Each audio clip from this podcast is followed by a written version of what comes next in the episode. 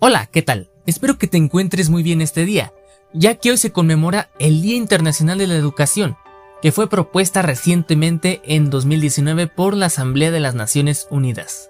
Como algunos de los objetivos principales de establecer este día es para recalcar la importancia que tiene la educación como forma de desarrollo personal, profesional y sostenible, además de reconocer a la educación como un derecho humano.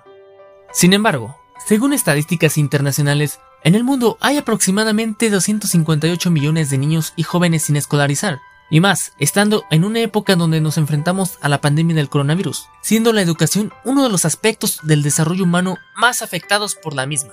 Y esto a pesar de los esfuerzos que se han hecho al respecto.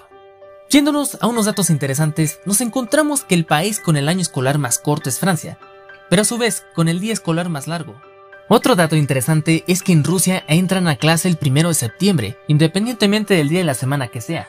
Y por último, la escuela más grande del mundo se encuentra en la India, con nada más y nada menos que 32.000 alumnos. Bueno, esto es todo por el día de hoy. Espero que te haya gustado esta información que aportamos para ti. Hazlo llegar a más personas compartiéndonos en redes sociales para que sepan lo importante que es el día de hoy 24 de enero, Día de la Educación. También síguenos en Spotify para estar al pendiente de nuevos podcasts. Así que bienvenido al calendario y nos vemos a la próxima.